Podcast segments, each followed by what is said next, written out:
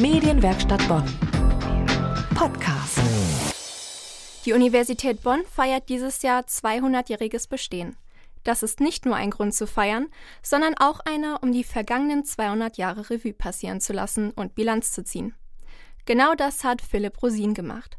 Er ist wissenschaftlicher Mitarbeiter am Institut für Geschichtswissenschaft an der Uni Bonn und zu seinen Forschungsschwerpunkten gehört unter anderem die Universitätsgeschichte. Davon handelt auch sein neues Buch Kleine Bonner Universitätsgeschichte 1818 bis 2018.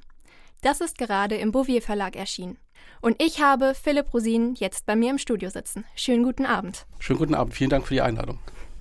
Herr Rosin, 200 Jahre Geschichte auf 180 Seiten zusammenzufassen, klingt nach ziemlich viel Aufwand. Worauf haben Sie besonders Ihre Schwerpunkte gelegt bei der Recherche und nachher beim Verfassen des Buches und warum? Ja, es ging mir darum, einen konzisen Überblick äh, zu geben und äh, mich dann zu beschränken auf, auf vor allen Dingen auf die Bereiche, bei denen eine Parallele besteht zwischen der gesamtpolitischen Geschichte und der Bonner Universitätsgeschichte, wo sozusagen diese beiden Ebenen ähm, nahe zusammenkommen und sich miteinander verbinden. Inwieweit haben die Studierenden das Stadtleben in Bonn verändert, beziehungsweise wie beeinflussen sie es heute noch? Ja, die Studierenden waren und sind sehr äh, präsent. Das war in der Frühphase noch etwas äh, deutlicher, als die Studenten wirklich das Stadtbild bestimmt haben, sich dann ja auch getroffen haben zum gemeinsamen auch Alkoholkonsum und äh, gemeinsame Feste gefeiert haben präsent waren im 19. Jahrhundert eben auch stärker noch die Studentenverbindungen, die auch öffentliche Umzüge und ähnliches veranstaltet haben. Insofern sind, waren und sind die Studenten sehr äh, präsent. Heute, wo die Stadt gewachsen ist, ist das nicht mehr so äh, offensichtlich, aber mit jetzt den Feierlichkeiten zum Universitätsjubiläum äh, oder auch dem ähm, Absolventenball und ähnlichen Dingen sind ja die Studenten doch weiterhin sehr präsent, auch auf der Hofgartenwiese natürlich gerade jetzt im Sommer. Da sind also deutlich noch Parallelen zu erkennen zwischen früher und heute. Auf jeden Fall, ja. Eine Frage, die seit 1818 sicherlich öfter gestellt wurde, warum ausgerechnet Bonn? Weshalb suchte sich König Friedrich Wilhelm III. damals ausgerechnet Bonn aus, um hier eine Universität zu gründen? Ja, das äh, Rheinland war ja 1815 an Preußen gekommen als Ergebnis des Wiener Kongresses und früh war dann schon die Überlegung aufgekommen, in diesem neuen Herrschaftsgebiet eine Universität äh, zu gründen. Zum einen natürlich auch als Zeichen der Verbundenheit seitens des neuen Landesherrn, auf der anderen Seite ähm, aber eben auch, um einen gewissen Einfluss auch vor Ort ausüben zu können. Das Gebiet war ja äh, die Jahrzehnte davor äh, französisch gewesen und jetzt ging es durchaus darum, auch in einem Art nationalen Sinne eine andere Bildung zu verführen, als es bis dahin der Fall gewesen äh, war.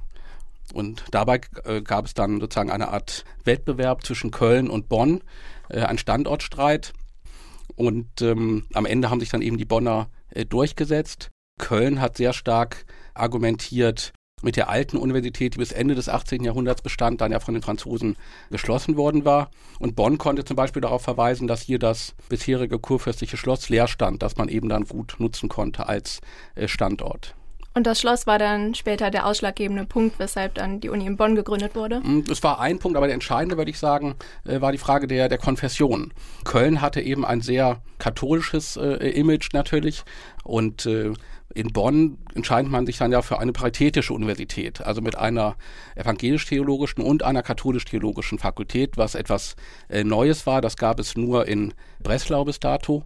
Insofern war die Entscheidung für Bonn dann eben auch eine ganz äh, bewusste, auch aus politischen, konfessionellen äh, Gründen. Gab es ein Ereignis, das Ihnen besonders im Kopf geblieben ist, was Sie persönlich beeindruckend, lustig, vielleicht aber auch erschreckend fanden? Was mich sehr bewegt hat, unter anderem ähm, ist äh, das Schicksal einer äh, Bonner Professorenfamilie, einer jüdischen. Der Professor selber war Jurist Ernst Landsberg und ähm, er ist dann eben Ende der 20er Jahre verstorben als natürlichen Todes. Seine Ehefrau, eine geborene Silberberg aus einer industriellen Familie stammt, wurden dann eben natürlich in den 30er Jahren dann äh, diskriminiert und äh, fand das dann so furchtbar, dass sie 1938 dann Selbstmord äh, begangen hat. Der älteste Sohn der Familie, ähm, Erich, war auch Student, als Student eingeschrieben an der Universität Bonn und ist zu Beginn des Krieges dann als Soldat gefallen, gerade in der Zeit, in der der Vater auch hier Rektor gewesen äh, ist. Und der jüngere äh, Sohn, äh, Paul Ludwig, war auch in Bonn dann als Dozent tätig im Bereich äh, Philosophie, ist dann 1933 äh, ins Ausland gegangen, erst nach Spanien, dann nach Frankreich. Er hat sich in Frankreich dann der Resistance angeschlossen und ist dann äh, auch verhaftet äh, worden und ohne dass man seine wahre Identität kannte, ins äh, KZ Oranienburg gebracht worden. Und äh, dort ist er dann an Tuberkulose gestorben. Herr Rosin, wie ich schon erwähnt habe, und so steht es auch auf der Website des Instituts für Geschichtswissenschaft, ist einer Ihrer Forschungs- und Arbeitsschwerpunkte die Universitätsgeschichte.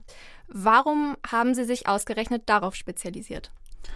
Ja, zum einen eben natürlich mit Blick auf das ähm, anstehende Jubiläen. Ich bin auch in einem Forschungsprojekt als äh, Redakteur tätig, äh, wo es darum geht, eine äh, Festschrift auch zum Jubiläum der Universität äh, zu erstellen mit insgesamt äh, 70 äh, Professorinnen und Professoren in vier Bänden, die auch noch erscheinen wird.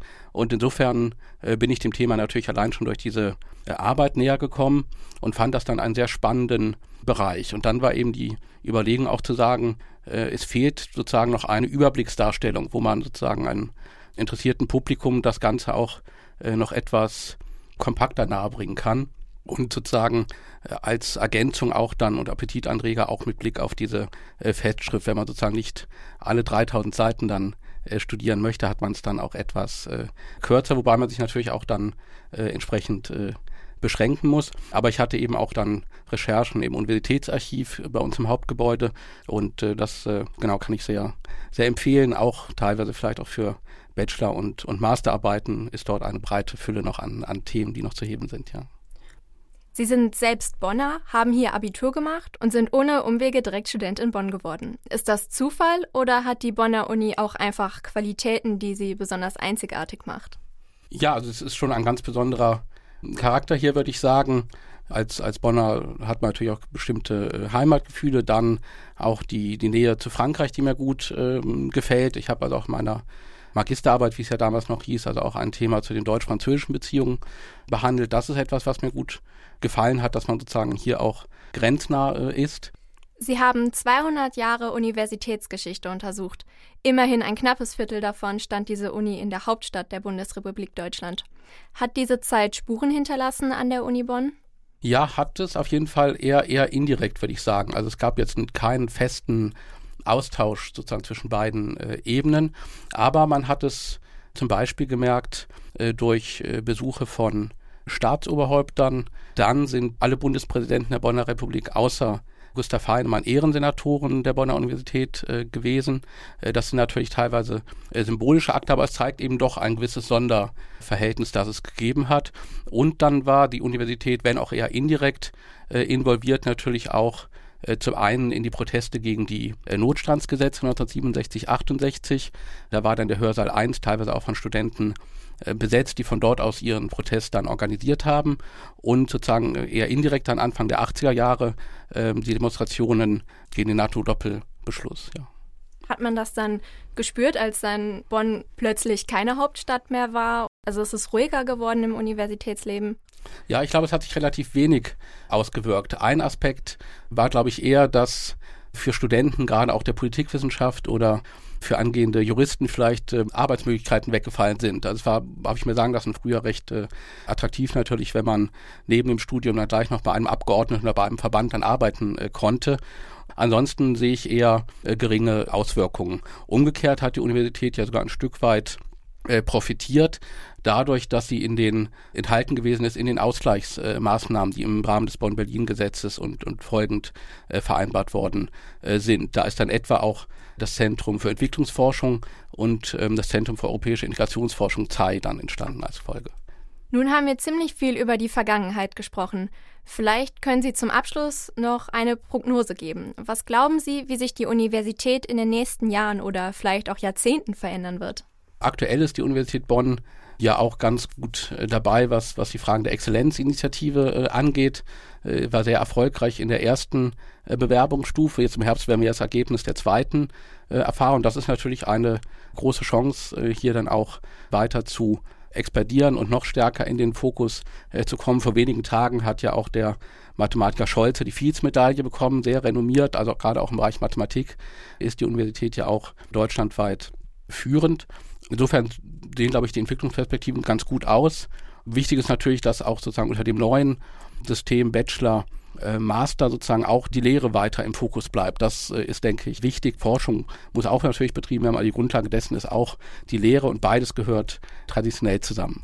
Herr Rosin, vielen Dank, dass Sie heute Abend hier waren, um mit mir über die Uni Bonn und natürlich auch über Ihr Buch zu reden. Ich bedanke mich.